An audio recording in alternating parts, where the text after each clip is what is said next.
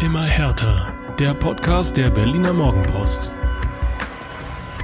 Leute, was für ein härter Wochenende. Ich glaube, das muss man erstmal sacken lassen, das muss man sich nochmal hinsetzen, das muss man ja einfach irgendwie irgendwo verarbeiten.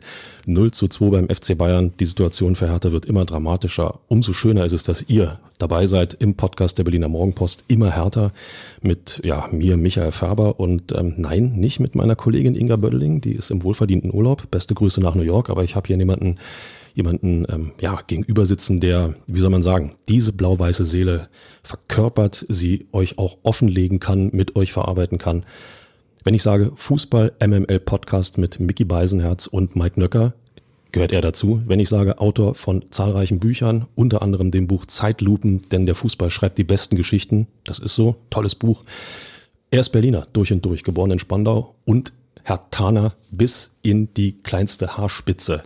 Mir gegenüber sitzt Lukas Vogelsang. Lukas, schön, dass du da bist. Hallo. Blau-weiße Grüße ähm, am Tag der Arbeit. Äh, ich freue mich, hier sein zu dürfen ähm, und so ein bisschen dieses Wochenende, mit, dass wir das dieses Wochenende jetzt gemeinsam rauslaufen, so ein bisschen aus den Beinen kriegen. Ja, rauslaufen, Tag der Arbeit, das passt irgendwo ja, zusammen. Das ist stark. Äh, wie ist denn deine Gemengelage? Wie fühlst du dich nach diesem Wochenende? Gib uns mal ein bisschen Einblick in deine, deine Gefühlswelt deutlich besser als am Montag vor einer Woche. Also das muss man nochmal so ein bisschen ins Bewusstsein rufen. Ne? Vergangene Woche ähm, 23 Grad, erster richtiger Frühlingstag in Berlin. Du fährst ins Olympiastadion, ausverkauft und dann kriegst du so dermaßen auf die Fresse gegen Werder Bremen und äh, selbst als in der, weiß ich gar nicht, 86., 88. Minute das 2 zu 4 fiel und du dachtest, naja, das sind doch bestimmt sechs Minuten Nachspielzeit. Das waren dann auch sechs Minuten Nachspielzeit. Ihr habt jetzt 18 Minuten noch was zu tun ja, zwei zu vier nochmal ranzukommen und dann passierte gar nichts. Dann gehst mhm. du geprügelt aus dem Stadion. Der ganze Tag ist im Arsch. Also wirklich so, dass du denkst, warum gehe ich denn dort immer wieder hin? Ja, und gucke dieser Mannschaft dabei zu, wie es immer nur noch schlimmer wird. Das war der absolute Tiefpunkt für mich auch, der Tiefpunkt der letzten Monate. Man denkt ja immer, das war schon der tiefste Tiefpunkt und dann kommt noch das nächste Spiel. Dann gehst du zwei zu fünf bei Schalke unter, dann äh, verlierst du zwei zu vier zu Hause. Deswegen war mir gestern relativ egal, weil es war der FC Bayern München. Da kannst du auch, auch in der derzeitigen Verfassung der Bayern keine drei Punkte einkalkulieren. Und weil du gesagt hast, so ein bisschen an der Hertha-Seele schnuppern. Ich habe sehr viele Freunde, die auch zur Hertha gehen regelmäßig.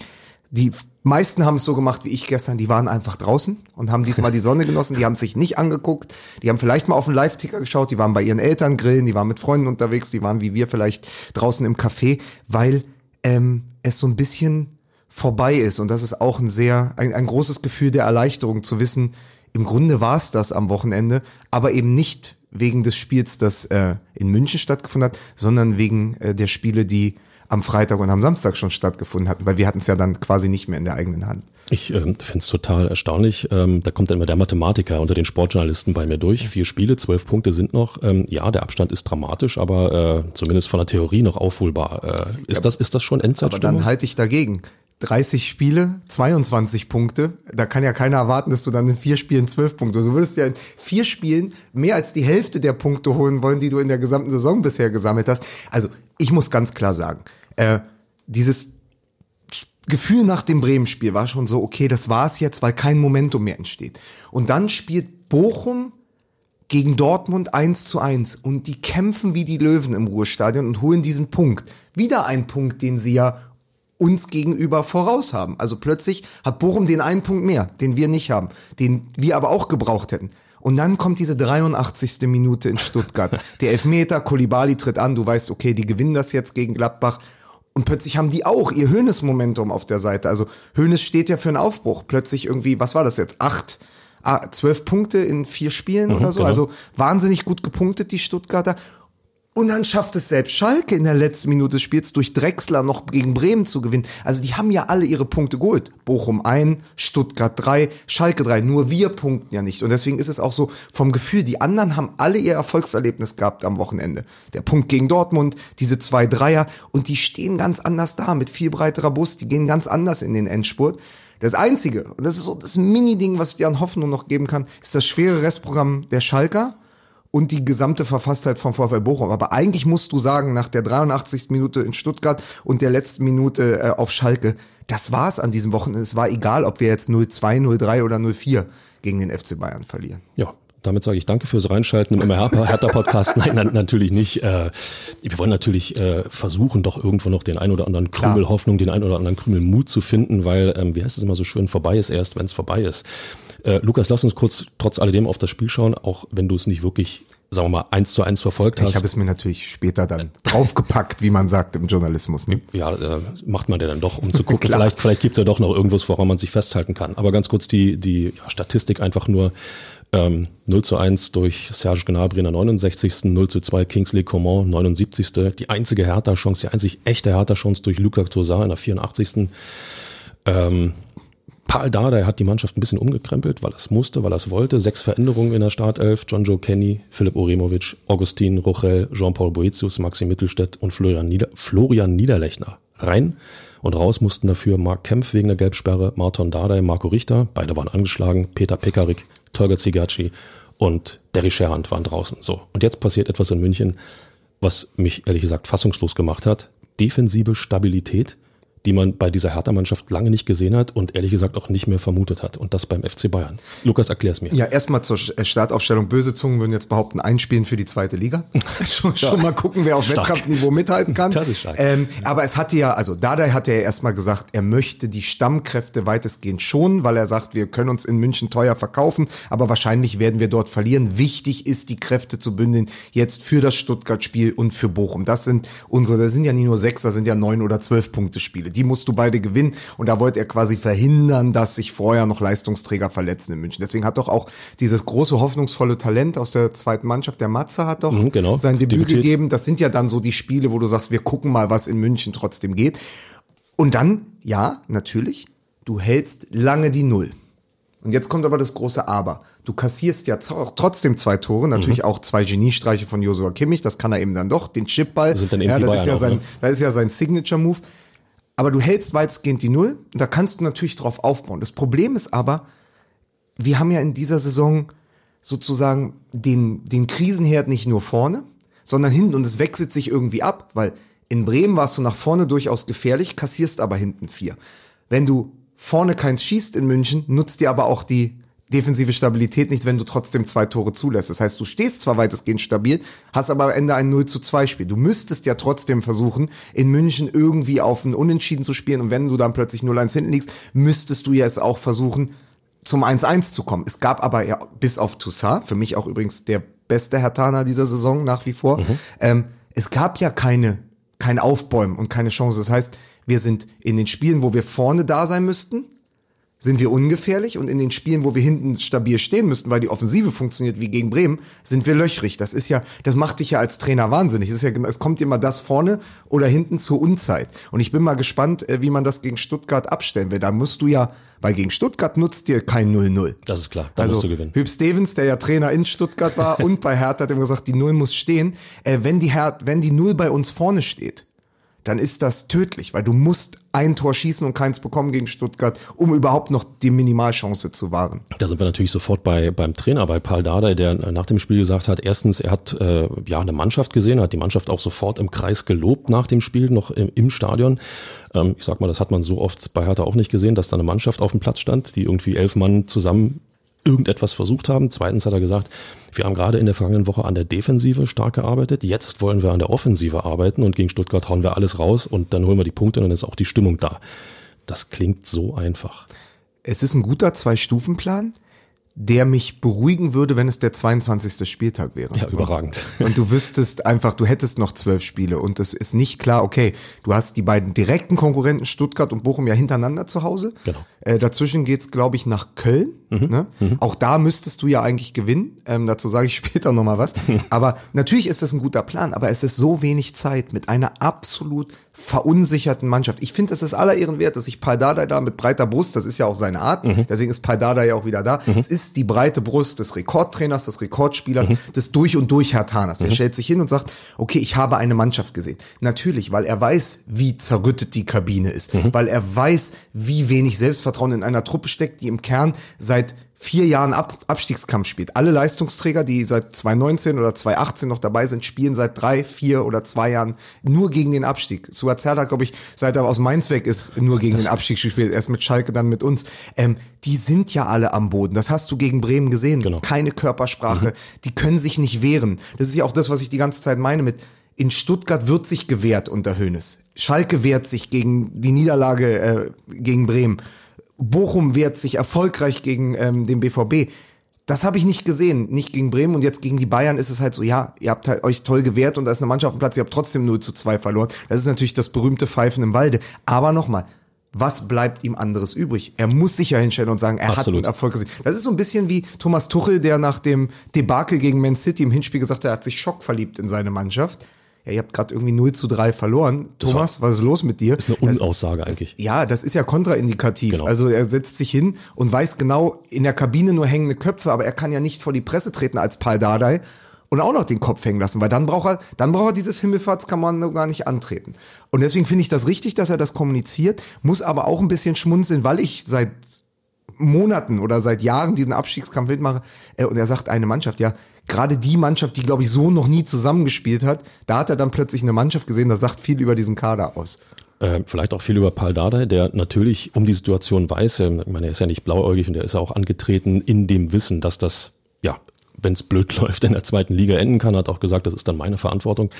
Ähm, wie nimmst du ihn, wie nimmst du ihn wahr? Ich, äh, klar, total selbstbewusst, total ähm, überzeugt, dass Dinge noch möglich sind. Ich meine, alles andere wäre ja auch Schwachsinn, wenn du da als Trainer antrittst und sagst, äh, wir bringen das hier in Ruhe zu Ende und steigen ab. Aber wie nimmst du ihn wahr? Wie nimmt, ja, sagen wir mal, aus deiner Sicht die blau-weiße Community ähm, Paul Dardais schwierigste Mission bei Hertha war? Naja, er hat ja diese Paarlässigkeit, die er einfach hat, weil er so lange schon da ist, weil er sich auch, also der Österreicher, ich habe am Wochenende gegen Österreicher Fußball steht, der sagt, die scheißt sich nix.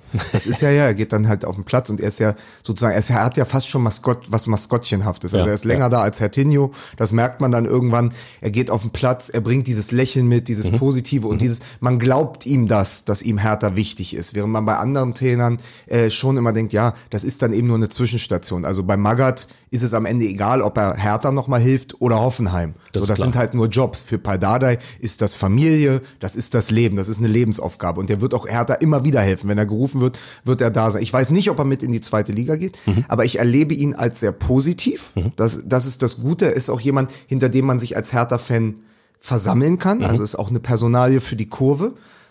Auf der anderen Seite natürlich so ein Ausraster wie gleich in dem Training, ähm, direkt nach dem Bremen-Spiel gab es ja diesen Eklat mit Genau, Ivan Šunjic. genau. Ähm, das ist ja eben auch Paldadei, dieses sehr vulgäre, Mhm. dieses sehr prollige, dieses ähm, halt auch dann Schimpfwörter zu benutzen, Mhm. natürlich auch um ein Zeichen zu setzen. Aber ich weiß, dass das vielen Leuten aufgestoßen ist. Also so, wenn dann einer steht, da komm, verpiss dich. Und das ist ja dann auch diese, diese andere Sprache. Natürlich, auf der einen Seite sagt man geil, der setzt ein Zeichen. Der Schunic hat wahrscheinlich mit der ganzen Körpersprache gesagt.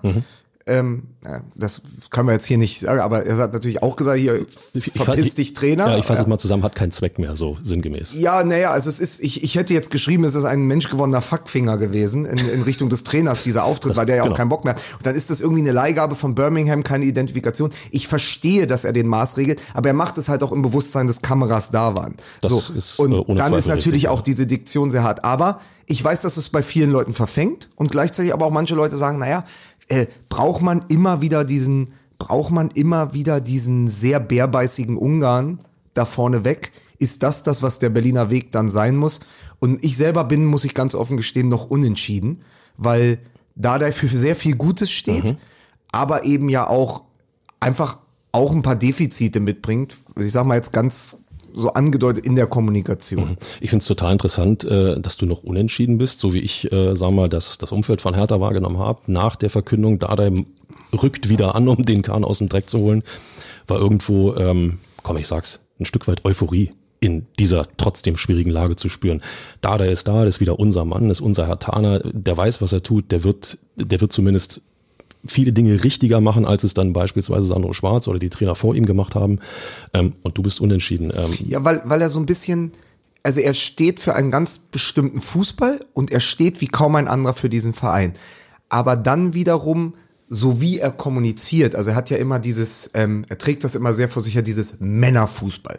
Das hier ist Männerfußball. Ähm, weiß ich noch nicht, ob er in jedem Detail vereinbar ist mit den Werten, die dieser Verein gerade auch ausstrahlt und mit denen er in die Zukunft gehen will. Mhm. Deswegen, weil Pardada ist immer auch ein Rückgriff. Mhm. Mit mhm. holst du dir immer die 90er und die Nullerjahre wieder an Bord und auch ähm, ein, sagen wir mal, abseits des Platzes sehr rückwärts so sehr rückwärtiges Denken. So, mhm. das ist jetzt mhm. wirklich aber nur von oben geguckt. Als mhm. Fan, als Fan ist das der Paul Dardai, den ich selber bejubelt habe, äh, den ich als Trainer toll fand. Als er, also ich meine, das war die ruhigste Phase von Hertha BSC unter ihm. Da waren wir mhm. mal Platz, da haben wir uns schon aufgeregt, wenn wir mal auf Platz 10 waren, aber das würden wir natürlich heute tauschen. Also Paul Dardai war ein steht für eine hervorragende Zeit als Trainer, mhm. wo es einfach, also aus heutiger Sicht, ne, mhm. ne, damals hat man gesagt, natürlich irgendwie ein bisschen langweilig und dann spielt man mal in Luhansk und mal gegen Östersund und es ist irgendwie zwischen Platz 7 und Platz 12. Wir sehnen uns danach. Ich mhm. glaube, viele Hertha-Fans äh, würden sich das Tattoo aus dem Oberarm schneiden, um da, äh, um da mal wieder so eine Zeit zu erleben. Das ist übrigens keine Aufforderung an euch da draußen, ja. Und er steht natürlich für eine sehr erfolgreiche Phase im Verein als Spieler. Also man erinnert sich, als wir damals die Bayern geschlagen haben, er und Zecke Neuendorf haben getroffen und so. Aber trotzdem ist er auch als Typ, finde ich, immer eher als Entscheidung rückwärts gewandt. Also mhm. weißt du ungefähr, mhm. was ich meine? Ja, absolut. Dieses, also er bringt absolut. viel so mit, wo du sagst, es ist so, die sind sehr, sehr 90er Jahre lastige Ansprachen, die er dann hat. Ja, einmal das und ähm, ich glaube, ich habe es hier in eurem Podcast auch schon einige Male versucht, zumindest anzudeuten. Ähm, was er kann, ist natürlich Stichwort Stabilität. Er schafft es, eine Mannschaft ähm, auf einem finde ich, sehr vernünftigen Niveau irgendwo zu stabilisieren. Aber ich habe Dardai noch nie als Trainer erlebt, der eine Mannschaft fußballerisch so weiterentwickelt, dass du von mehr träumen kannst als nur sagen wir mal Platz 10 oder, er ist oder 12. ebenso das stabilisierende wie aber auch das ritterdierende Moment, um das mal mitzunehmen, um so ein mhm. bisschen mit dem Theater zu sprechen. Also er ist natürlich der, der dir sofort die Kraft gibt, mhm. weil er eben da, also weil er als Testosteron, weil er als Testosteronbombe einfach da in die PK platzt, weil er am Spielfeldrand was verkörpert, weil er auch jemand ist, da weiß man, okay, das ist Hertha BSC. Mhm. Genau. Aber gleichzeitig fand ich ihn auch schon in der Vergangenheit mit vielen Aussagen abseits des Fußballs extrem schwierig. Also wo dann, wo dann auch, und das ist jetzt nur andeutungsweise, so sehr viel von diesem Geist des Orban-Ungarns mitschwingt. Okay. So. Und dann sage ich, ja, ist das das wirklich, wofür wir dann mit Hertha BSC in der Zukunft stehen wollen? Äh, auch wenn das unser Pal ist. Mhm. Auch wenn das mhm. irgendwie der, der gute Laune und Rettungsteddy ist, den wir uns alle so wünschen. Der, der Papa, von dem wir uns so gerne in den Arm nehmen lassen. Rettungsteddy finde ich gerade ein sehr schöner Begriff. Das, das, das passt wunderbar. Ich war ehrlich gesagt ein bisschen überrascht, dass Dade es doch nochmal macht. Ich meine, Hertha hat ja ähm, zweimal, wie ich finde, sehr übel mit ihm mitgespielt ihn ähm, in Situationen, wo man eigentlich gedacht hat, okay, äh, jetzt versucht Hertha vielleicht doch mit dem Paul Dardai, mit unserem Paul Dardai den Schritt nach vorn zu gehen, zack, haben sie ihn rausgekantet. Und jetzt lässt er sich beim, beim dritten Mal wieder praktisch darauf ein, in, ja, eigentlich einer fast aussichtslosen Situation. Das hat mich ehrlich gesagt ein bisschen überrascht. Ja, man, man sieht darum auch, wie, wie sehr, ähm, oder wie chaotisch die Führung von Hertha BSC in den letzten Jahren war. Also, wir hatten diese relativ ruhige Phase, wo halt das höchste der Gefühle war, dass man im damals noch UEFA-Pokal, dann Europa mhm, League, mhm, dass man dann eben, wie ich ja gesagt habe, mal nach Luhansk fährt. Europapokal, so, da war sieb, also war sozusagen, ähm, da war sechster oder siebter Platz das höchste der Gefühle. No, Nochmal, würde man ja heute unterschreiben als können wir doch machen. Wir sind der Hauptstadtclub, sechster, siebter Platz ist vollkommen okay.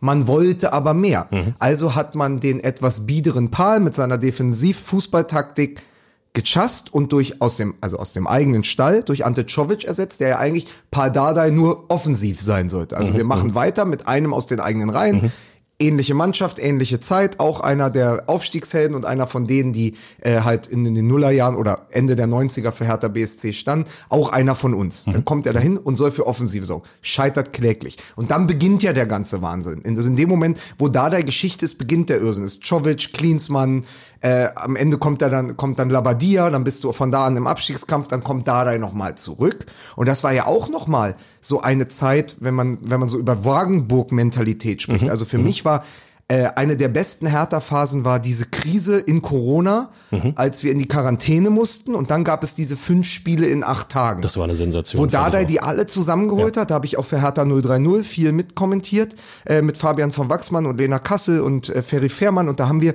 uns alle paar Tage gesehen und mhm. haben uns eingestimmt und eingeschworen. Mhm. Das hat er auch gemacht. Und dann schlägst du durch das Nankam-Tor Schalke 04 und hast wieder eine Euphorie. Und das war ja wieder klar Dardai. Also es zu schaffen, in kürzester Zeit so einen Mannschaftseffekt zu haben. Mhm. Also wirklich sagen, wir stellen, also in der Amerikaner sagt Rally around the flag. Also Genau. die, der, also Paul Dada kommt auf den Schenkendorfplatz, rammt die blau-weiße Fahne rein und sagt so, wir stellen uns da jetzt hin und wir kämpfen und wir bluten für diese Phase. Das ist Mhm. ja sozusagen, ich sage mal, das ist die goldene Seite dieser Medaille, nämlich mit dieser Diktion auch Leute dann sozusagen durchs Feuer gehen Mhm. zu lassen.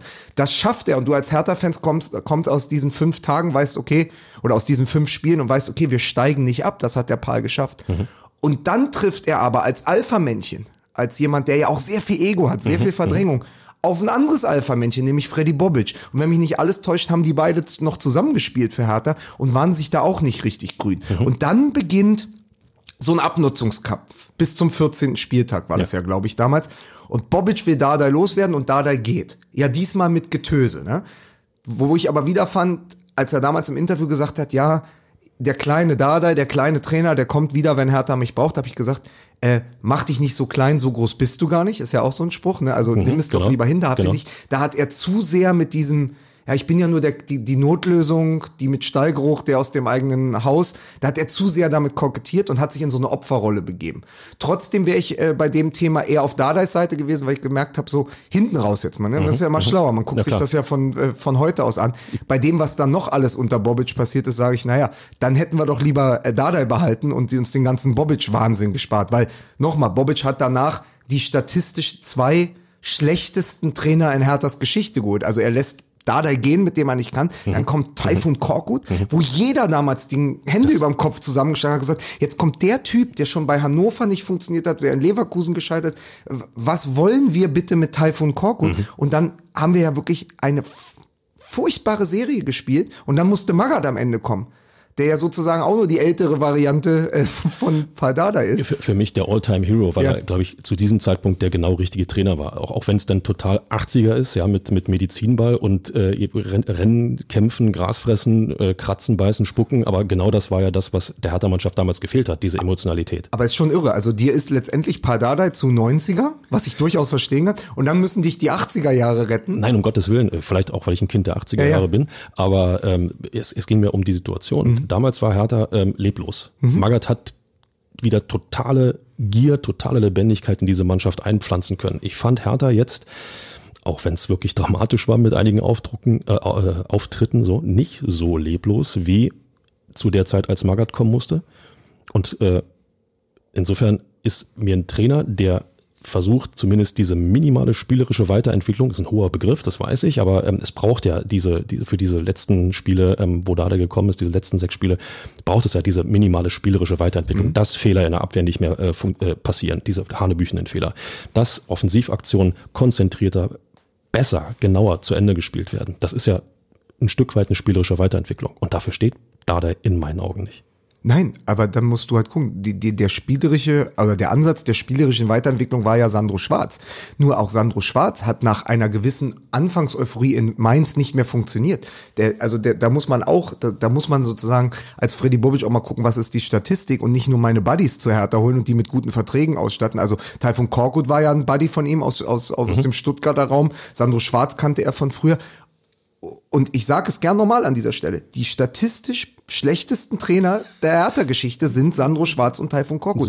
und, ja. und die große Ironie ist, unter dem kleinen Trainer Dardai, so wie er es selber ja gesagt hat, waren wir auf Platz 14. Mhm. Platz 14 ist der Platz, der mittlerweile, und das hätte man sich damals ja gar nicht vorstellen können, komplett außer Reichweite liegt. Mhm. Also Platz 14 liegt von uns aus gesehen, vom Olympiastadion aus gesehen, noch hinterm Maifeld, hinterm Horizont. Der ist ja unerreichbar geworden. Also wir sprechen ja heute hier, wenn wir überhaupt noch über eine Hertha-Chance reden, um die minimale Chance auf Platz 16, um erneut in die Relegation zu gehen. Also überleg mal, wie sehr sich das auch nochmal verändert hat in dieser kurzen Zeit. Dardai wird auf Platz 14 entlassen und heute reden wir darüber, naja, wenn es Dardai schafft, die Mannschaft zu stabilisieren und jetzt vielleicht auch noch Offensivtraining implementiert unter der Woche, dann gewinnen wir vielleicht gegen Stuttgart und Bochum und dann schaffen wir es irgendwie übers Torverhältnis noch in die Relegation. Also das ist Wahnsinn, von wo wir kommen und wo wir jetzt gern wieder hin würden. Also jeder würde heute sagen, unter da der Platz 14 nehme ich, nächste Saison auch, vielleicht mal ein Ausreißer auf Platz 10. Nur siehst du ja auch dann, wie Anspruch und Wirklichkeit in diesem Verein einfach auch in diesen schwierigen Jahren immer noch auseinandergeklafft haben. Zur Statistik, äh, wenn du Platz 14 ansprichst, Stand jetzt sind sieben Punkte Rückstand. Das sind im Endeffekt ja drei Spiele, die du gewinnen musst, mehr als die Konkurrenz. Wie viele Spiele haben wir noch? Vier? Vier. Wird, wird knapp. Ja, Platz 14 wird es, glaube ich, nicht mit, mit drei Siegen. Aber wenn du Relegation ansprichst, ähm, dann versuche ich mal so einen Krümel Optimismus da reinzuschmeißen in, in diesen Ozean. Ähm, das rettende Ufer Platz 15 ist auch nur sechs Punkte entfernt. Genau wie Platz 16 die Relegation. Ja, aber also wie gesagt, du kannst auch sagen, du holst die sechs Punkte gegen die direkte Konkurrenz. Ich sage aber, du musst diese sechs Punkte holen und du musst eins der beiden Auswärtsspiele gewinnen. In Wolfsburg. In der Hoffnung, dass es für die am letzten Spieltag nicht mehr um Europa geht. Das ist ja das Schlimme, die kommen jetzt auch nochmal ins Laufen. Oder in Köln, für die es ja eventuell auch noch um den Klassenerhalt geht und die unter Baumgart und so wie sie spielen, immer dafür gut sind, zu Hause auch mal drei, vier Buden zu machen. Also äh, Köln ist ja die Wundertüte der Liga. Mal läuft es fantastisch, mal nicht. Und du weißt nicht, welche Mannschaft du bekommst. Aber jeder Herr Terner wird das wissen. Es läuft natürlich so, du fährst, fährst nach Köln und Davy Selke schießt zwei Tore. Das ist einfach, das ist einfach, das ist der ist die. Macht des Schicksals. Ja, also ja. äh, der Fuß, wie, wie es in meinem Buch heißt, der Fußball schreibt die besten Geschichten. Es ist ja auch klar, dass bei Bremen nicht nur, also bei dem Bremen-Spiel nicht nur Duxch dreimal gegen uns trifft, sondern natürlich auch mit Jay Weiser, Mhm. Der glaube ich in der ganzen Saison vorher ein Tor geschossen hat. Der trifft natürlich gegen uns nach einem schlimmen Torwartfehler. Also wir haben ja jetzt auch nicht das Schicksal auf unserer Seite, sage ich immer. Das klingt aber auch wieder so aus so einer Opferhaltung heraus. Ja, und dann wird gegen uns gepfiffen und der VAR. Wir haben uns das Glück auch nicht erspielt. Es heißt ja, das Glück des Tüchtigen. Genau, So genau. tüchtig waren wir die letzten vier Jahre nicht, dass dann eben auch mal so ein Ball auf den Fuß oder reinfällt oder vom Innenpfosten rausgeht, wenn der Gegner schon dran vorbei ist. Also wir haben das Glück auch deshalb nicht auf unserer Seite, weil wir die Arbeit, also das ganze das Ganze, was du vorher leisten musst, haben wir nicht getan. Äh, man muss sich Glück auch verdienen und das sehe ich bei Hertha BSC im Moment nicht. Selbst für die letzten vier Spiele nicht. Ich bin ähm, überrascht, begeistert ist das falsche Wort, aber ähm, ich bin doch erstaunt, wie, also das ist eine Generalabrechnung, Lukas. Du machst eine Generalabrechnung über die letzten, sagen wir mal, drei Hertha-Jahre, drei, vier Ja, es Hertha-Jahre. sind vier und es ist aus der wirklich aus der Fansicht und das kann mir auch dann äh, wirklich jeder schreiben, wenn er es anders sieht und ich weiß auch die Jungs, die in der Kurve stehen, äh, jedes Heimspiel und dann auswärts fahren, dass die natürlich da nochmal anders drauf gucken als ich. Aber wenn jeder wirklich ehrlich Hertha-Fan ist und sich das anguckt, was die letzten Jahre passiert ist und vor allen Dingen dieses und das werfe ich dem Verein vor, immer wieder mit unseren Gefühlen zu spielen, immer wieder dafür zu sorgen, dass man doch denkt, jetzt passiert was. Also ich fasse das mal aus meiner Sicht zusammen, äh, nachdem nachdem Dardai den Abstieg verhindert hatte, begann die Saison damals mit den Neuzugängen Kevin Prince Boateng und Jovetic in Köln. Ich fahre nach Köln. Jovetic schießt es 1 zu 0. In diesem Moment war ich im Kopf in der Europa League. Für mich war klar, das wird eine Platz 7 Saison. Der, der Boateng ist für die Kabine geholt, macht aber auch 10 gute Spiele, schießt zwei Traumtore. Jovetic macht 10 Buden. Geile Truppe, Serda, Richter, was soll schiefgehen? Dann verlieren wir beim, beim Karnevalsverein 1. FC Köln 3 zu 1. Die Fans des 1. FC Köln singen Europapokal. Ich denk, ach, die sind ja auch, die sind ja genauso verrückt wie wir da im, im, im Rheinland, die sind ja einfach wahnsinnig in Köln. Am Ende sind die in Europapokal eingezogen und wir gehen nach einer Saison Dada entlassen, Taifun Korkut, Felix Magath, gehen wir in die Relegation. Dann fährst du nach Hamburg und hast dieses Spiel, wo du Hamburg keine Chance lässt. Boyata trifft, Platten hat Zirk den Freistoß. Auch hier alles Anomalien. Also diese Saison, dieses Spiel hat ja nichts mit dem Rest der Saison zu tun. Da- da- Plötzlich gewinnst du 2 zu 0.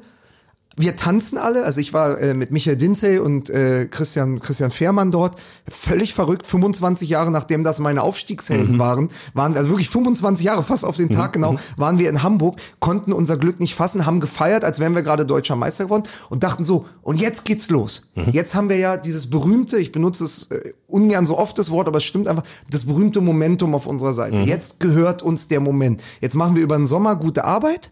Wir haben die Klasse gehalten, jetzt kommt mit Sandro Schwarz ein neuer Trainer und jetzt haben wir richtig Lust auf Hertha. Und jetzt greifen wir an, vielleicht mal wieder Platz 10. Und wenn es nur darum geht, die Stadtmeisterschaft zu gewinnen. Erstes Spiel, neue Saison, ich fahre auswärts nach Köpenick. Diesmal nicht so weit wie nach Köln, aber nach Köpenick. Wieder im Auswärtsblock. Ah, Stimmung ist gut, wir haben neue Spieler, ein, ein gewisser Kanga ist gekommen, ein Ejuke ist gekommen, der Trainer lässt offensiv spielen, 4-3-3. Ich glaube, wir haben wieder 3 zu 1 verloren. Also wir haben auf jeden Fall drei Gegentore bekommen. Ich glaube, vielleicht hat Luke Bacchio noch eins geschossen oder so. Also 3 zu 1 in Köln, Auftakt der Vorsaison. 3 zu 1 verloren in Köpenick. wieder alles kaputt. Dann sagst du, ja, aber dann wenigstens die Stadtmeisterschaft gewinnen, irgendwas tun. Dann dieses Rückspiel, das Derby zu Hause, wo sie uns wieder vorgeführt haben, Das wo wir keine schlimm. Chance hatten. Also ein Tiefpunkt jagt den anderen. Und das ist das, was mir so wehtut, auch für alle anderen Hertha-Fans. Man geht immer wieder hin. Man gibt der Mannschaft noch eine Chance. Man denkt, das schlimmer kann es nicht werden. Jetzt sind wir, reden wir über Platz 18 mit 22 Punkten. Und das ist nicht richtig. Das hat auch keiner der Hertha-Fans verdient, dass, dass es immer noch schlimmer wird und dass man nicht das Gefühl hat, dass es da drei Typen gibt, äh, also ich würde so drei, vier Namen ausklammern, aber das ist Gros der Mannschaft, denen ist egal, ob die in Berlin spielen, denen ist egal, ob die für Hertha spielen oder in Hoffenheim nächste Saison oder bei Heidenheim, wenn die aufstiegen und aufsteigen und ihren, gut, ihnen einen guten Vertrag anbieten. Die sind nur vorübergehend hier. Die sind hierher gekommen, weil es mal Geld gab, die sind hierher gekommen, weil es irgendwie die Hauptstadt ist, aber die verstehen auch Hertha BSC nicht. Und das macht viel mit dieser Fanseele, das macht viel mit den Gefühlen. Einfach vier Jahre lang nur Backpfeifen bekommen zu haben von dieser Mannschaft. Und deswegen ist es auch eine Abrechnung mit der Führung, mit allem, was passiert ist. Äh, da kann jetzt, also ich meine, Benny Weber, äh, Kai Bernstein, das sind ja alles jetzt nicht die Verantwortlichen für die Nein, letzten vier Jahre. nicht, deswegen, nicht. es geht darum, was dieser Verein und was diese Mannschaft mit den Fans macht seit Jahren und wie sehr man als Fan da wirklich einfach auch durch den Fleischwolf gedreht wurde, durch den emotionalen.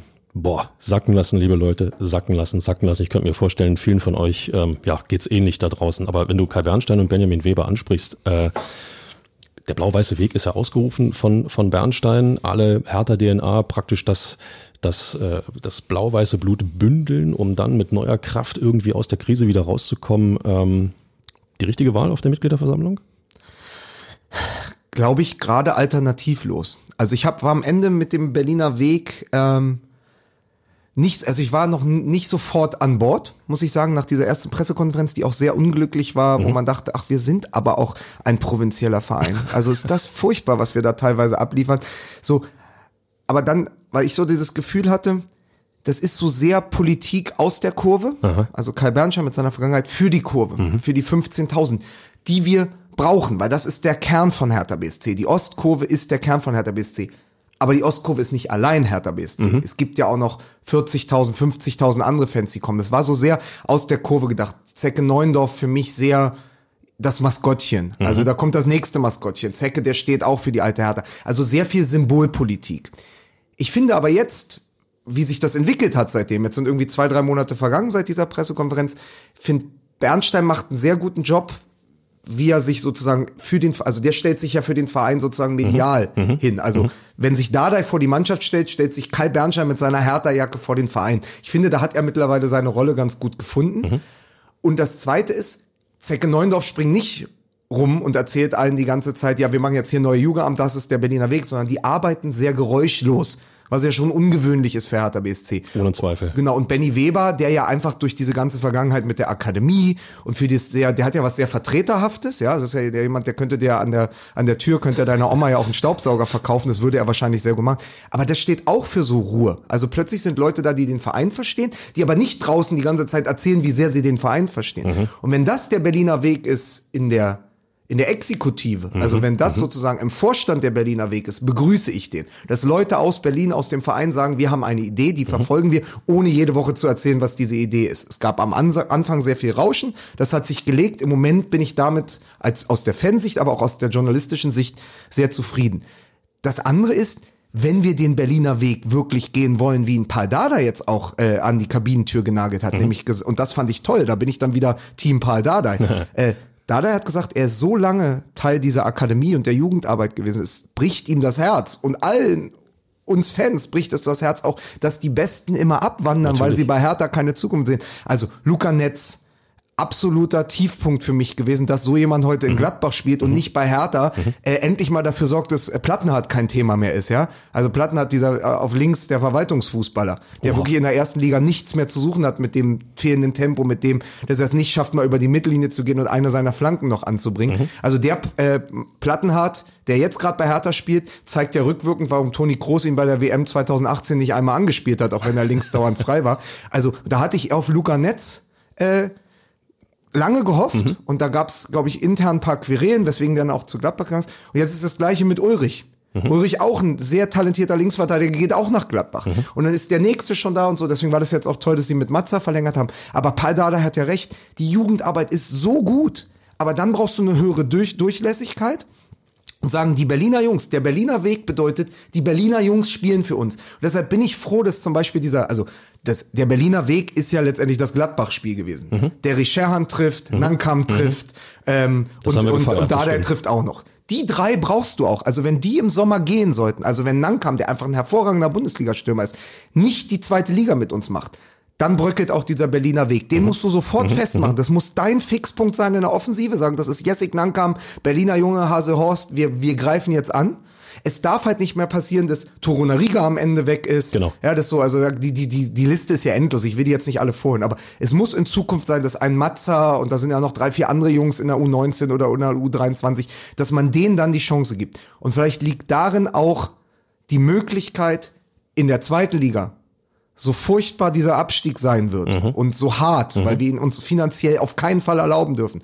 Aber darin liegt die einzige Chance, Berliner Weg und dann zu sagen, man holt so zwei, drei Altstars, mhm. die, die, die den Zug von vorne ziehen als Lok, also Beispiel Terodde, also so ein Terodde, der einfach, wo du weißt, okay, der macht da vorne 20 Zweitligatore und dahinter lässt man ein paar Jungs, also kannst jetzt nicht mit elf Jugendspielern dahin, so funktioniert Profifußball nicht, aber zumindest ist vier, fünf, sechs von denen, die dort ausgebildet sind, die regelmäßig um die A- und B-Jugendmeisterschaften mhm. mitspielt, dass die eine Chance bekommen, sich im Profiteam von Hertha BSC zu sagen. Das ist der Berliner Weg, weil die Ostkurve als einzige Konstante in den mhm. letzten vier Jahren, die wo die Jungs auswärts fahren, 3000, 4000, 5000, immer Stimmung machen, hinter dieser Mannschaft stehen, insbesondere seit Bernstein da ist, und zu Hause immer wieder dafür sorgen, dass Gänsehautstimmung mhm. ist, selbst in dieser Schüssel, die viel mhm. zu groß und viel zu zugig ist.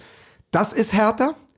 Und diese Jugendarbeit, das ist härter. Mhm. Und wenn du das schaffst, ob jetzt mit Dada oder mit jemandem anderen, der das versteht, wenn du das verbindest, die Fans, die Berliner Jungs mhm. in der Kurve mhm. mit den Berliner Jungs aus der Nachwuchsarbeit, das ist der Berliner Weg. Und wenn der funktioniert, haben wir ein Riesenpotenzial. Wenn wir das nicht schaffen, dann weiß ich nicht, ob wir nicht in zwei, drei Jahren in der dritten, vierten Liga stehen. Und außer in, in, im Westend interessiert es niemanden. Ja, hallo Westend. Die letzten drei, vier Minuten, die hier gerade abgelaufen sind, mal in Dauerschleife bitte über alle Kanäle und über alle Lautsprecher da äh, äh im Hertha-Kosmos mal rausjagen, äh, ähm, weil genau das ist das Richtige. Wenn du einen Gangkamm ansprichst, ähm, für mich äh, einer der absoluten Pfeiler, was die, was die Zukunft angeht. Ich meine, in der U21 ähm, Stammkraft, Hansi Flick, hallo, der Bundestrainer, hat ihn im Blickfeld.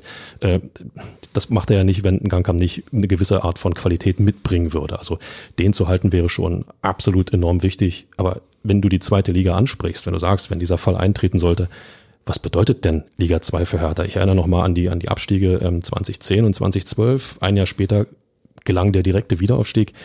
Ist das aus der jetzigen Gefühlslage, aus der jetzigen Gemengelage, ähm, ja, weiß ich nicht, vorstellbar? Gibt es da eine Fantasie dafür? Das kannst du, glaube ich, überhaupt nicht mehr vergleichen, weil sich seitdem die zweite Liga auch total verändert hat. Das ist viel, viel schwerer. Also, also fangen wir mal mit der schlechtesten Nachricht an. Wir sind ja letztendlich der HSV nur in Blau und Weiß im Moment. Wir haben jetzt vier Jahre um den Abstieg gebettelt. Dann gehst du jetzt, ich sage wahrscheinlich, ja, mhm. also ich hoffe ja, also ich gehe jetzt hier gleich aus diesem Podcast und sage, geil, ich bin hier meine Abrechnung losgeworden und trotzdem stehe ich dann in Stuttgart wieder im Stadion gegen, äh, gegen den VfL Bochum und hatte auch überlegt, nach Wolfsburg zu fahren weil man einfach ja denkt, na irgendwie werden sie es ja doch schaffen. Auf Aber wir gehen jetzt mal davon aus, dass es wahrscheinlich uns diesmal erwischt. Wir haben vier Jahre drum gebettelt. Mhm. Das ist ein sehr folgerichtiger Abstieg. Mhm der aber eigentlich nicht passieren darf, mhm. weil wir, nachdem wir die Windhorst-Millionen verbrannt haben, mhm. da ist ja nichts mehr übrig. Nee. Ich glaube, wir haben im Moment Verbindlichkeiten irgendwas zwischen 90 und 100 Millionen. Das heißt, finanziell ist dieser Abstieg nicht zu stemmen. Finanziell bedeutet er, du wirst extrem viele Spieler, da gelten ja die Verträge auch dann größtenteils nicht mehr, verlieren. Mhm im besten Fall kriegst du sie noch verkauft, aber das ist ja sowieso sehr schwer. Aber es bedeutet natürlich äh, erstmal, du halbierst die Geschäftsstelle. Das heißt, viele Leute, die sehr für Hertha brennen mhm. und die seit Jahren eine gute Arbeit machen hinter den Kulissen, müssen gehen. Das ist ja viel, für mich viel, viel eklatanter als das, was mit den Spielern passiert. So Niederlechner geht nach Heidenheim im Zweifel oder geht zu Darmstadt oder geht zu Augsburg zurück. Nee, wahrscheinlich nicht. Aber so Niederlechner, einen anderen Richter und so, die werden immer irgendwo in Europa oder in Deutschland eine Anstellung finden. Ähm, das meine ich ja mit dem, die, ob denen überhaupt diese Tragweite bewusst ist. Aber du halbierst die Geschäftsstelle, mhm. um Geld zu sparen. Das heißt, finanziell trifft es uns hart. Und du weißt natürlich auch nicht in dieser Gemengelage zweite Liga, wenn Schalke vielleicht auch noch mit runtergeht, dann hast du starke Teams wie Kaiserslautern, auch aus der Region heraus. so ein Aufstieg, ein Wiederaufstieg ist kein Selbstläufer. Bestes Beispiel, jetzt sind wir wieder dabei, vier Jahre drum gebettelt, in der Relegation gerettet, dann doch noch runtergegangen, der HSV. Die spielen gerade schon wieder um den Relegationsplatz. Das ist der Dino der Liga. Das sind eigentlich, die gehören von allem. Das hat man jetzt auch im Derby gegen St. Pauli wieder gesehen. Das ist ein Erstligaprodukt.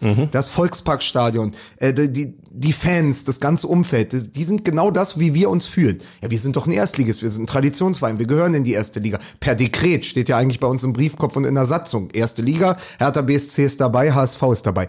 Diese Gewissheiten wurden ja in den letzten Jahren zertrümmert. Hamburg das Aufstieg ist kein Selbstläufer. Die haben es jetzt wie, wie viele Jahre probiert? Fünfte oder Seit- sechste jetzt? seit- seit Sechste? 18, Ich glaub, seit der- 18 versuchen Ich glaube, es ist der sechste Anlauf oder der fünfte, fünfte, Anlauf. der fünfte. Der fünfte Anlauf. Und vielleicht wird es dieses Jahr wieder nichts. Und das ist natürlich das mahnende Beispiel. Und da musst du gucken, die Fernsehgelder schmelzen ja. Also ich glaube, selbst ein guter Mittelklasse-Club, jetzt Aufsteiger Kaiserslautern, hat in der ganzen Saison sieben Millionen an Fernsehgeldern verdient. Das heißt, dein Etat wird mindestens halbiert. Das ist natürlich die ganze Schreckensvision. Du musst deine guten Mitarbeiter entlassen in der Geschäftsstelle und dann musst du natürlich auch viele der Spieler, die zumindest das Potenzial hätten, in der zweiten Liga mit dem Verein eine gute Rolle zu spielen, musst du gehen lassen. Viele Verträge sind nicht gültig. Also so, das ist jetzt die Schreckensvision. Jetzt probiere ich es mal mit der guten. Jetzt, jetzt kommt Du der Mutmacher, kannst Leute. dich mit einem harten Schnitt zweite Liga natürlich von vielen Altlasten befreien. Einfach ein Beispiel Christoph Piontek. Da glaube ich, dass der keinen Vertrag für die zweite Liga hat. Vielleicht sind wir ihn dann und sein Horrorgehalt von, glaube ich, fünf oder fünfeinhalb Millionen sind wir dann endlich mal los. Das wäre und da schön, gibt ja. es zwei, drei andere, die nie was für Hertha BSC geleistet haben, die diesen Etat beschwert haben, die übrigens, wenn sie schon weg wären, ich meine, wenn du fünfeinhalb Millionen für äh, Piontek einsparen könntest, könntest du ja auch die Geschäftsstelle äh, unter Vollgas weiterlaufen lassen. Absolut, absolut. So, das ist ja immer, es sind alles Milchmädchenrechnungen, aber ich sage jetzt mal, als Fan fühlst du das ja so. Sagst, warum gehen muss die Hälfte der Geschäftsstelle gehen im Zweifel, wenn so ein Piantek fünf Millionen bekommt und da drei Tore für uns geschossen hat. So. Du kannst dich aber von vielen Altlasten trennen und viele Spieler loswerden, die eben aus unserer Sicht nicht für Hertha BSC stehen. Und dann holst du Spieler, die wirklich Bock haben auf diesen Verein und du holst sie auch aus deinem eigenen Nachwuchs. Das ist die große Chance. Und dann, und das ist der andere kleine Lichtblick, auch wenn der einen faden Beigeschmack hat, Triple Seven, die sind jetzt eingestiegen bei uns. Die haben auch keine Lust, im übernächsten Jahr in der dritten Liga zu Nee, spielen, weil natürlich dann nicht. ist das Produkt auf Jahre hinaus, um mal Franz Beckenbauer zu äh, zitieren, auf Jahre hinaus beschädigt.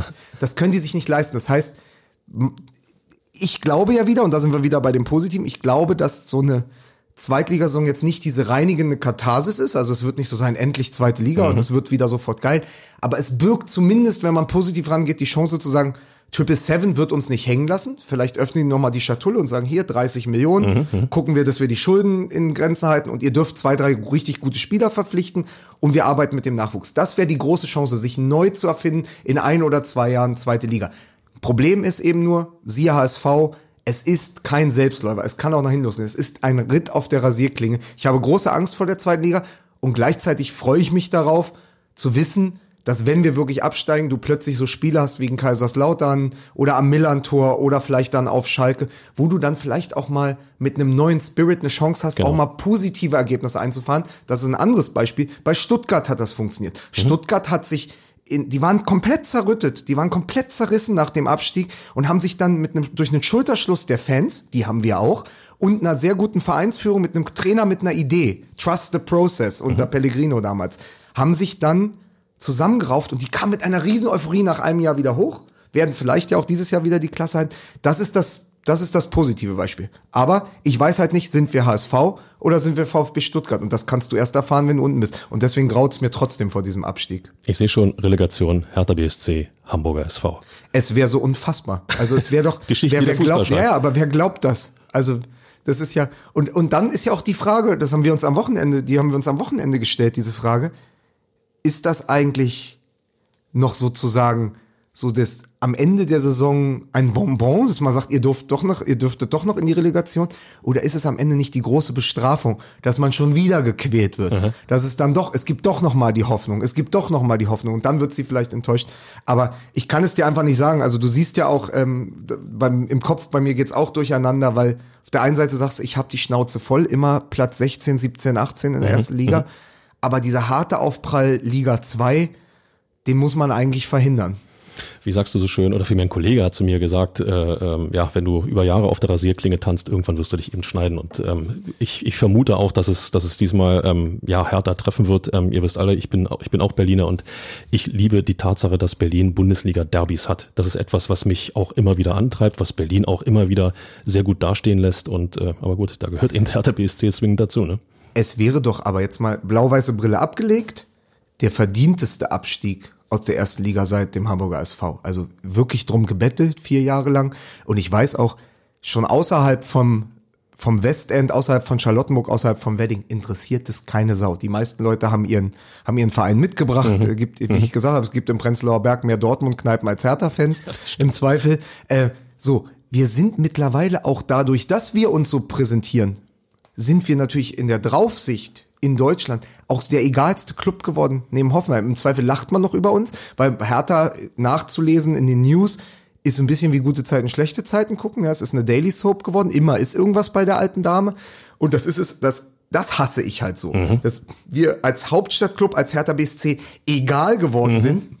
Oder halt das Ziel von ständiger Häme, weil die, um die wir natürlich genauso betteln wie um den Abstieg. Ähm, ich glaube, das ist exakt die fatalste Entwicklung. Wenn du egal bist, dann bist du verzichtbar und ähm, Hertha BSC ist, glaube ich, für Berlin nicht verzichtbar.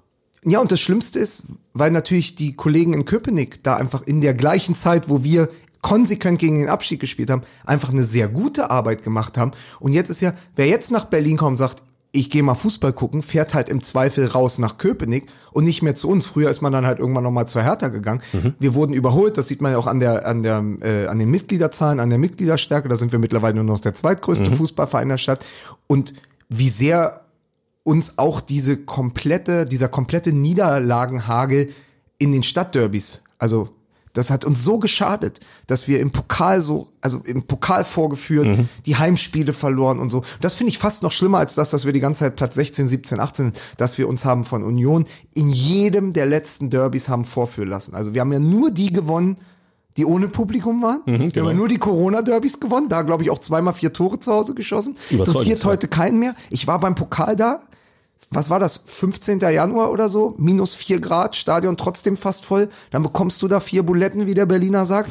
und, so, und so ging das die ganze Zeit. Also auch diese, dass wir die Stadtmeisterschaften so hergeschenkt haben. Und da siehst du eben auch, dass es keine Mannschaft ist, weil eine Mannschaft, die für diesen Verein brennt, zerreißt sich wenigstens im Derby. Das mhm. ist dieses alte Ding. Die Schalke haben immer gesagt, wenn wir absteigen, ist egal. Hauptsache, wir gewinnen das eine Spiel gegen Borussia Dortmund zu Hause. Dann, Und das haben wir nicht verinnerlicht. Das hat keiner in dieser Mannschaft verinnerlicht. Und deswegen sage ich auch, lass, lass den Großteil von diesen Spielern gehen und guck, dass du irgendwas aufbaust, was dann wirklich den Berliner Weg reflektiert. Das ist der brillanteste Übergang, den ich mir vorstellen kann, weil in unserer Liebling Lieblingsrubrik, nein, in meiner Lieblingsrubrik und sonst so sind exakt zwei Bausteine, zwei Mosaiksteinchen, die diesen Berliner Weg ähm, ja mitbauen könnten. Der eine ist, wir haben ihn schon angesprochen, ähm, Ibrahim Masa, der mhm. äh, ja 17 Jahre äh, jetzt einen Profivertrag unterschrieben hat, sprich bis zum 24. November diesen Jahres, äh, dann wird er 18, ähm, ist es eigentlich erst ein Fördervertrag. Danach wandelt sich der Vertrag direkt in einen Profivertrag um, der bis 2026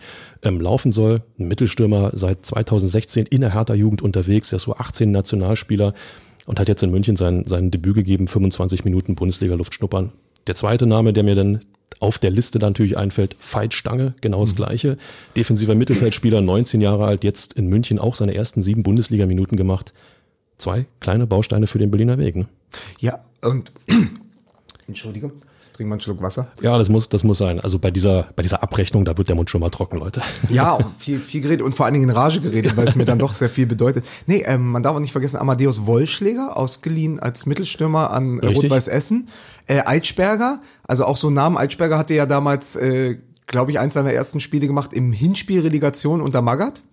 Völlig richtig. Da äh, weiß ich noch, da ist Paul Keuter auf mich zugekommen und konnte es nicht fassen, was das für eine merkwürdige Aufstellung war, aber Eitschberger durfte zumindest spielen.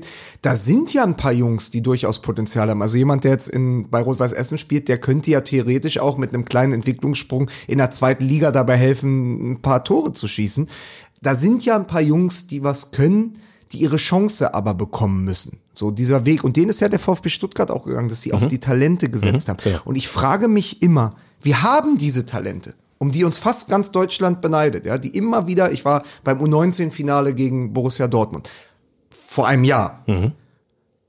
aus diesem Kader, dieser U19, habe ich nachher zwei bis drei Spieler plötzlich in der Bundesliga gesehen. Hat Bino Gittens mitgespielt, ähm, da gab es noch so zwei, drei andere, die der Kulibali, der jetzt gegen Stuttgart gespielt hat, sehr unglückliches Debüt gegeben hat in der Bundesliga, aber zumindest am Profikader dran ist. Und dann sitzt du da und denkst, die haben doch auf einem Level mit dem gespielt. Genau. Also unser rechter Verteidiger hat doch sehr gut ausgesehen gegen Bino Gittens und unser Stürmer hat diesen Dortmundern sehr für Probleme bereitet.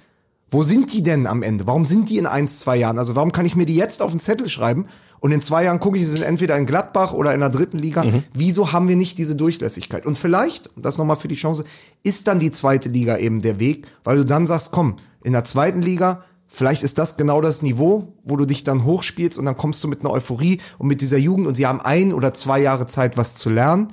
Und plötzlich sind sie gestandene Profis, die aber, die aber einfach die blau-weiße Fahne im Herzen tragen und sagen, das ist mein Verein, das ist meine Familie, mit denen möchte ich jetzt was erreichen. Das, wir bräuchten das mal wieder. Wir bräuchten mal wieder so ein Erlebnis. Also so viele andere Traditionsvereine, die noch vor ein paar Jahren in der Relegation waren, haben ja auch den Bock umgestoßen. Also ich erinnere nur an Eintracht Frankfurt 2016, Absolut. die waren weg, wenn Seferovic das 1 zu 0 nicht geschossen hätte. Ich glaube, gegen Nürnberg war das in der, in der Relegation. Dann wäre Frankfurt nicht zwei Jahre später DFB-Pokalsieger geworden. Also das inzwischen Europa League-Sieger. Hallo. Und auch Europa League-Sieger. Gladbach ähnlich. Damals Relegation mhm. unter Favre, dann plötzlich Champions League gespielt. Traditionsvereine, denen es auch so schlecht ging wie uns, die haben aber irgendwie es geschafft, den Turning Point zu kriegen. Wo ist unser Turning Point? Wieso schaffen wir es als Hertha BSC nicht, diesen Bock umzustürzen und zu sagen, wir brauchen eine Idee um nochmal von, also einen Schritt zurück, um zwei nach vorne zu gehen. Das erhoffe ich mir, dass das jetzt irgendwie passiert in nächster Zeit. Sonst wird es unglaublich schwer, jemals wieder den Anschluss an die Bundesliga zu bekommen. Liebe Leute, wenn ich diese Emotionalität, diese Leidenschaft für Hertha BSC hier höre und spüre und äh, mir gegenüber sitzen habe, dann ähm, ja, Hertha, ein Stückchen abschneiden und dann kriegt man auch den Turnaround wieder. Lukas, ich kann dich natürlich nicht aus unserem Podcast gehen lassen, ohne einen kleinen Ausblick auf das kommende Wochenende zu lassen. Es geht gegen den VfB Stuttgart am 6. Mai im Olympiastadion. Anstoß ist ähm, 15.30 Kurz die Bilanz äh, in der Bundesliga. Ähm, 71 Spiele gab es bislang, 27 Hertha-Siege, 18 Unentschieden, 26 Niederlagen. Klingt jetzt mal nicht so schlecht. In der Hinrunde gab es ja, ist nun mal auch die Wahrheit ein 1 zu 2. Ähm, ja, auch wieder in letzter Minute. 90 plus 8 habe ich mir hier ah, aufgeschrieben. Konstantinos Mavropanos hat den irgendwie reingewirkt. Ähm, das Hertha-Tor damals durch Dodi Lukebakio zum 1 zu 1. Ähm, gut, diese Nachspielzeitnummer hoffe ich mal, dass die Mannschaft das nur endgültig begriffen hat, aber ähm, ich habe ja auf meinem Zettel zu stehen, sonst kriege ich die Frage immer und setze mich tierisch in die Nesseln. Ja. Lukas, Hertha BSC gegen VfB Stuttgart. Wie geht's aus? Gut, der äh, Journalist und Realist in mir sagt, es wird ein 1 zu 1, über das wir uns sehr ärgern werden, weil es wird wieder ein später Ausgleich. Es ist so ein typisches Sebastian Hoeneß Spiel. Die Stuttgarter werden ihren Auswärtspunkt holen.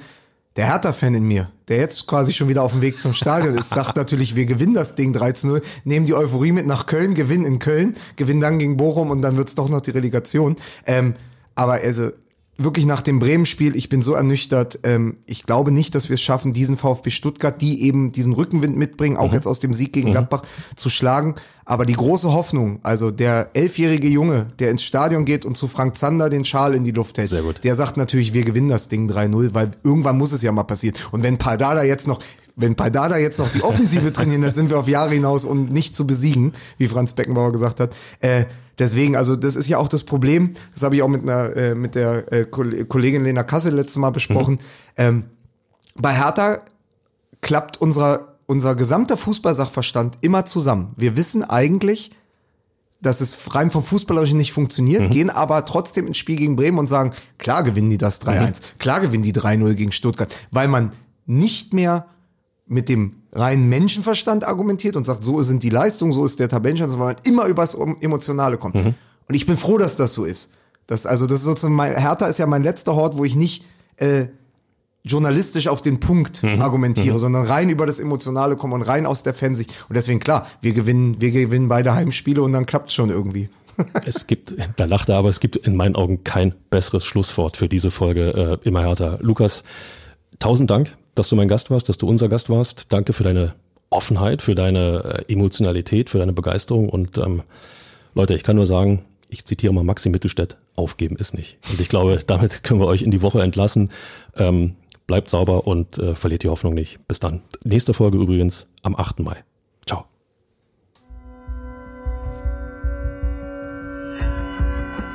Immer härter Der Podcast der Berliner Morgenpost.